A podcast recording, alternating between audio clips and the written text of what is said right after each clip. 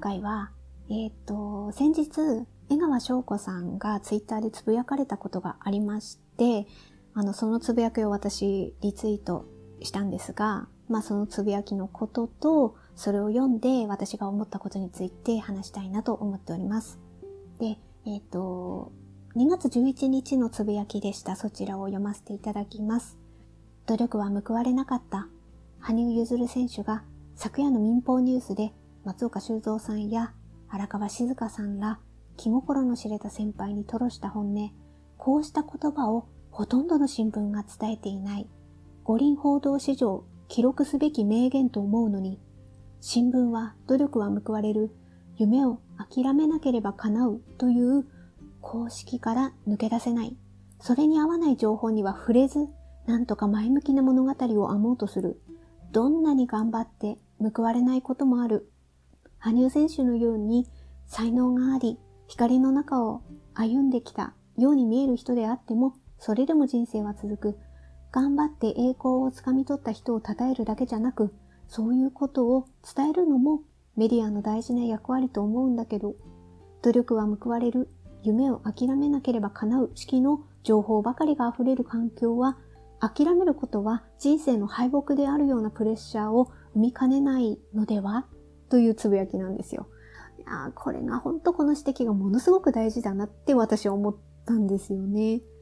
あ努力は報われるって昔 AKB の高見菜さんが言ってたことありましたよね。でも、でも、私ちゃんと調べてないけど、確かその次の年とかだったのかな。なんか、そう、とは言ったけど、でもこういうこともあるっていうことで、ちゃんとその違う視点も高見さん言ってたような気はするんですけど、でも、でもまあ、確かに、そういうストーリーが描かれがち、そういうストーリーに寄せて伝えられがちっていうのはある。あるからこそ、なんか私なんかめちゃめちゃ思いますよ。じゃあそうじゃなかったらどうすんのって。なんか、このことを知ってね、努力とか諦めなければとか、そういう次元の話じゃないこともあるって、ものすごくこう、痛感させられるでしょ？だって、無選手ってどうしようもないんですよ。これが。だからこれが他の、うーん、数が少ないとか、多分運動率の問題とか、そういうところでの何かある状況とは、それはどっちがいいとか悪いとかそういうことではなくね、だってそれぞれの違いで苦しむからね。それはそうなんだけど、それぞれ違うわけで、で、私たちの場合は、努力とか関係ない、関係ないって言ったら変かもしれないけど、そういう次元じゃないところの、もう問題が本質的にある、あるからこそ、どうにもなんないことだってあるんですよ。だからね、生きづらくなるでしょ？なんでこんなことがあって思っちゃうんだよ。それでなんか人生終わったわみたいな、みたいな気持ちにさせられるんですよ。それが私すごく気になるんですよね。だから私これを受けてうちらの状況に引き寄せて考えればってことで書いたのをちょっと読みますと、報われなかったとしても自分たちができることを精一杯頑張ることができたという思いに着地できるかどうかなんだろうなと思う。もっと掘り下げれば自分たちができることに関してお互いの合意点、納得点をすり合わせられるかとかもポイントなのかな。何が辛いってスタート地点にも立てず終了を告げられることだよね。このような世界があるって誰も教えてくれなかったよ。だからこそ、もしその喪失の中で悩んだ先に進みたい道が見つかるのならば、せめてその道の幅を狭めないでって思うよ。どの道も等しく公平に道を、あどの道も等しく公平に幅を確保してほしいっていうふうにつぶやきました。いやー、そう、こういうことを経験するからね、もうね、綺麗事でね、賄えないんですよ。何か視点を変えてね、考えてみようって言ったところでね、もう本質がなんていうか崩されちゃって前提条件がそもそも違うんだよって話なわけですよ。諦めなければみたいなね、ことがね、成り立たないんです。ゼロだったら成り立たないんですってことをね。そんな綺麗事を言ってくる人がいたらね、言い返してやりたいですよ。でも言い言い返せもせできないんだけどね。結局うちらの状況を明かさなきゃならなくなるからね。それがね、歯がゆくてね。なんか、あの、そういうね、努力とかそういう次元じゃ関係ないことでね、苦しむ状況もあるわけですよ。なかなか子供を授からないっていう悩みの中において。でも想定されるのは、諦めなければ、努力すれば、みたいなね、ストーリーにこう、絡め取られちゃう。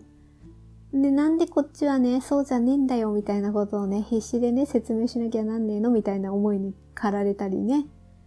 もうほんとそこにね、疲れていったりとかするんですよね。だから、ゴールをどこに設定するか。で、私は、報われなかったとしても自分たちができることを精一杯頑張ることができたと、これは夫婦で思えるかなんですよ。うん、ここがものすごく大事で、いや、うちら頑張ったじゃん、みたいな感じで言えるか。で、言うためには、それを言うためには、夫婦のお互いの合意点、納得点をすり合わせられるかなんですよ。こ、ここが結構ささくれ立つポイントだったりしますからね。よくね、なりがちなんですよ。なんか、自分はこれだけ頑張ってるのになんでみたいな思いとかね。私は駆られますね。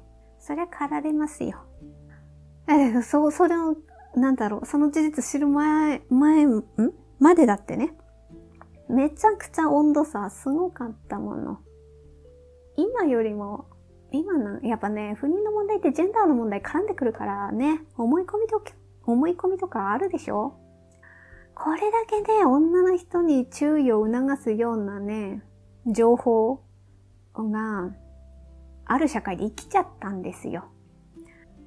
そうなるとね、すごく夫婦間の視点が偏りますからね。その中でね、無精子って告げられてね、何だったの今までのみたいなことに、まずそこでなるでしょ？人によるけど、うちらはなったんだけど、まずなるでしょ？あんまりにも情報が偏りすぎてっからね。いや、男の人は、ね、なんかサポートしないと、とかね、なんか、手伝ってあげないととかね、そういう次元の話じゃないんですよ。いや、あんたのことだよって話でしょ？ここの感覚がもうそもそも違うわけで、でもそれをね、個人の問題だけにしたくないのはありますね。だってそう思う、思えない社会を生きらせられてるんですよ。これだけ、まあ今、今の現状で言えば、未婚の女性の卵子凍結のニュースとか、そういう、あとは、ま、2012、3年頃とかは卵子老化って言葉がめちゃめちゃ雑誌とか記事でも取り上げられるようになったりとかしてね、ああいうのの方がトピックとして上がってくる中で、ああ、じゃあその時が来たら俺も検査しないとって男の人が自分から思えるような情報は、やっぱそうは思えないでしょ。それを読んだら、あ、女の人大変だな、みたいな風に思うでしょ。それで無精子とかってなると、は？は？ってなるでしょ。そういうね、はってことにね、今の世代、だから、それをこう打ち消すことができない歴史があった。で、その先人の一人でもあるからね、私も責任を感じ、責任感じるっていうかもうブログで散々言ってきたけどな通じないんだよ。伝わんないんだよ、本当に。うん、本当に伝わんねえなーって。ブログ書いたって伝わんないですよ。うちらの状況とか、リアルタイムで記録残しても全然打ち、打ち消されますよ。うん。そういう違う女性側をクローズアップする情報の視点に、本当に津波に飲み込まれちゃうみたいな感じですよ。ザバーンって。どんなに声上げてもね、ザバーンって津波に飲み込まれたらもう一瞬でもう、うちらの存在なんか消えてなくなるんですよ。そういうことをね、繰り返し繰り返し生きてきたんですよ。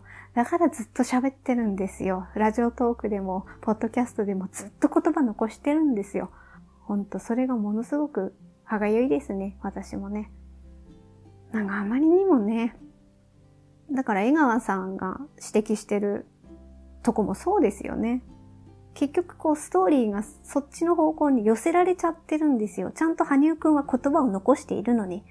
でも私が見てきた報道は、その言葉よりもよっぽどね、羽生くんが4回転半に挑戦して、それが公式に残りました、みたいな。あの舞台で挑戦するのはすごいみたいな、そういう感じですよ。そっち側の報道でしょ？残るのは。ちゃんと羽生くん言葉残してくれてるのにね。取り上げられるのは、公式で4回転半、いや、確か4回転半でしたっけ？それが認められました。みたいな、そっちのことが見出しになっちゃったりするようなね。クローズアップされるところがずれてる、ずれてるっていうか、そっちのストーリー側ばっかりになっちゃう。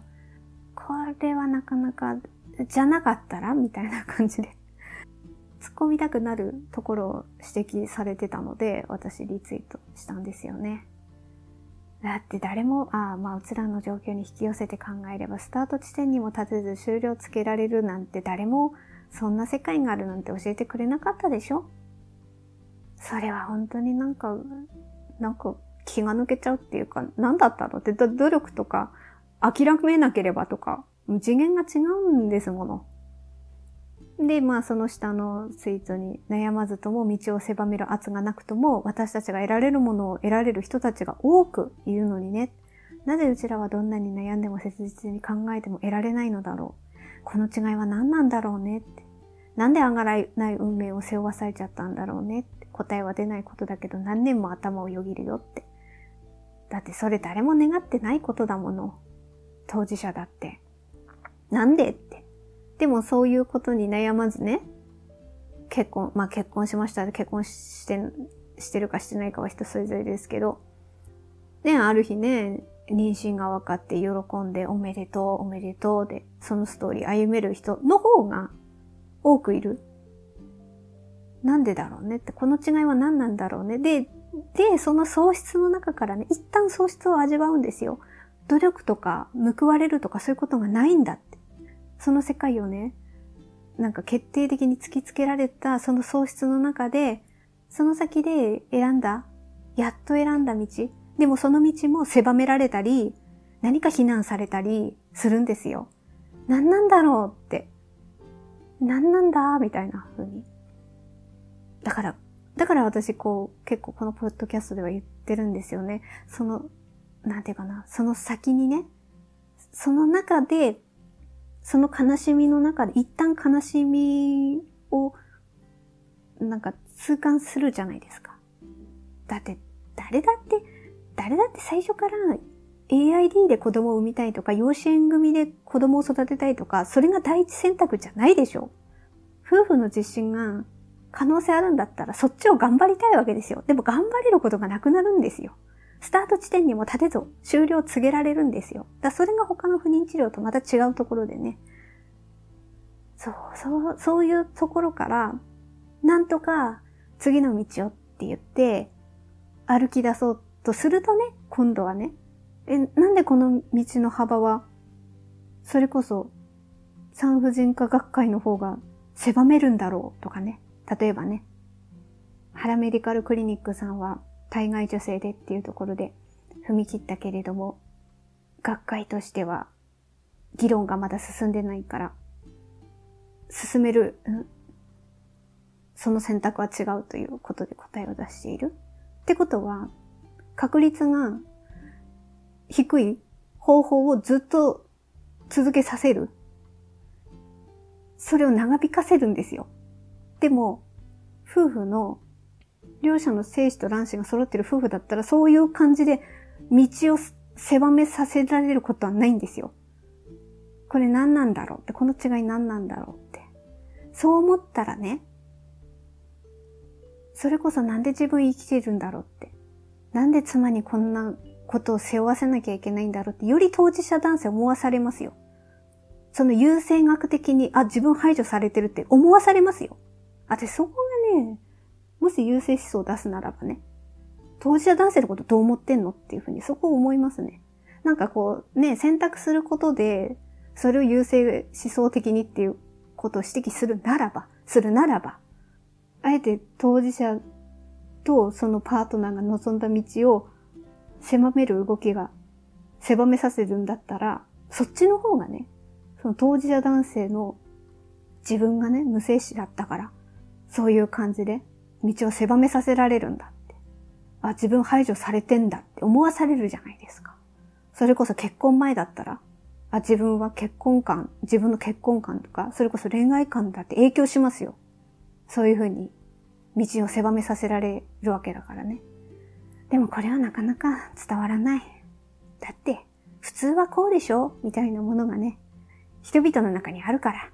だから私その前回の配信のモザイクストーリーの世界観が、ああ、それがあの先の道、その、それをもう超越した先の日本の未来の状況なんだなっていう見せ方がね、すごいなって思ったんですよ。もうそれを、その先を超えたわけですよ。あの世界観はね。その説明をする必要もないという世界観を見せたんですよね。あのドラマは。あれがね、なんかちょっと道が程遠いなって思って。私もこうやってポッドキャストでしか言えないですからね。なかなかね、難しいいや、頑張ってツイートもするようにしますけど、このことはちょっと難しいですよね。なかなかね、書き難いものはあるんだけれども、でもこう考えた痕跡は残したいですからね。やっぱこのこの立ち位置から 結局はね、説明する言葉をもう必死に探して紡いでなんとかかんとかみたいな。できればね、研究してる立場の人とか聞いてくださったら嬉しいかな。なかなか私もね、声出しがたい部分はあるから、自分の場を作ってそこでこそこそ言ってる。あ、ちまちま言うだな。うん、そう、ちまちま、ちまちまやるのが私の中での社会運動ですから、これはね、いつだかの配信で言ったんだな。このちまちま。えっ、ー、とね、21回目のポッドキャストで言ったんだな。新聞記事のね、富永京子さんの、あの、社会運動の記事と、あと、ネット記事だ。それに書いてあったんだな。こういう小さなことから、ちまちまやっていくのも社会運動だっていうことを書かれていたから、それを私も、いや、きっとそうだと思って やってるんですけどね。もうほんと何回も言うけど、座りが悪いですよ、本当に。この立場から。自分のね、違う状況だったらね、うん、ちゃんと違う。無精症のことじゃなかったらな。なんかサポートする立場の何かできることがあればみたいな感じで動いてね、きっと連れ合いも頑張ってね、みたいな感じだったんでしょうね。でも無精症のことから来るものでね、なんかそういう動きしてるっていうのをね、なかなか言い難い、言いたくないっすね、私もね、本当にね。うん。まあ、それは私のなかなかの悩みなんですけどね。いや、それはね、私が口塞いで黙ってりゃね、言いだけの話なんですけどね。それもなんか、それもなんか違うからね。なんか、思うことは残していきたいなって思ってるし。まあ何回も言ってきたけど、なかったことに結局はされちゃうからね。それは納得できないから、自分のできる範囲のことを自分でやっていってるんですけどね。うん。そういうの、そういう状況のことの問題じゃなければもうちょっとね、もうちょっと行動できるんでしょうけどね。なかなかそこの座りが悪いですね。うん、動きがたいものがね、私の中にもあって。でもまあ、まあ思うことがあったらこういう感じでポッドキャストで残していきたいなっていう思いは変わらないので、うん、うん、そういうのがもうちょっとね、当事者の声がいろんな方法で寄せ集まってきたら、得意的な存在じゃなくなるんですよ。うん。今はね、なんかその中でも声を上げられる人が少ないからね。なんか少ない人の声みたいな感じになるでしょいやいや、それなりにいるってばっていういるんだってばって思うんだけど、それは声出しがたい気持ちもわかるからね。それは私だって矛盾してますよ。自分だって矛盾してますよ。まあ自分が男だったらもうちょっと違う活動もできたんだろうなと思うけどな。妻側の立場だからね。ほんと座りが悪くてなかなか難しいので、まあ今はちょっとここでこう話すことぐらいしかできないことをちょっとね、今私はなんか吐露させてもらったっていう感じはあるんですけれども、あの、また何か自分の気になるニュースなりトピックなり思うことがあったら、あの、配信したいなと思っております。聞いていただいてありがとうございました。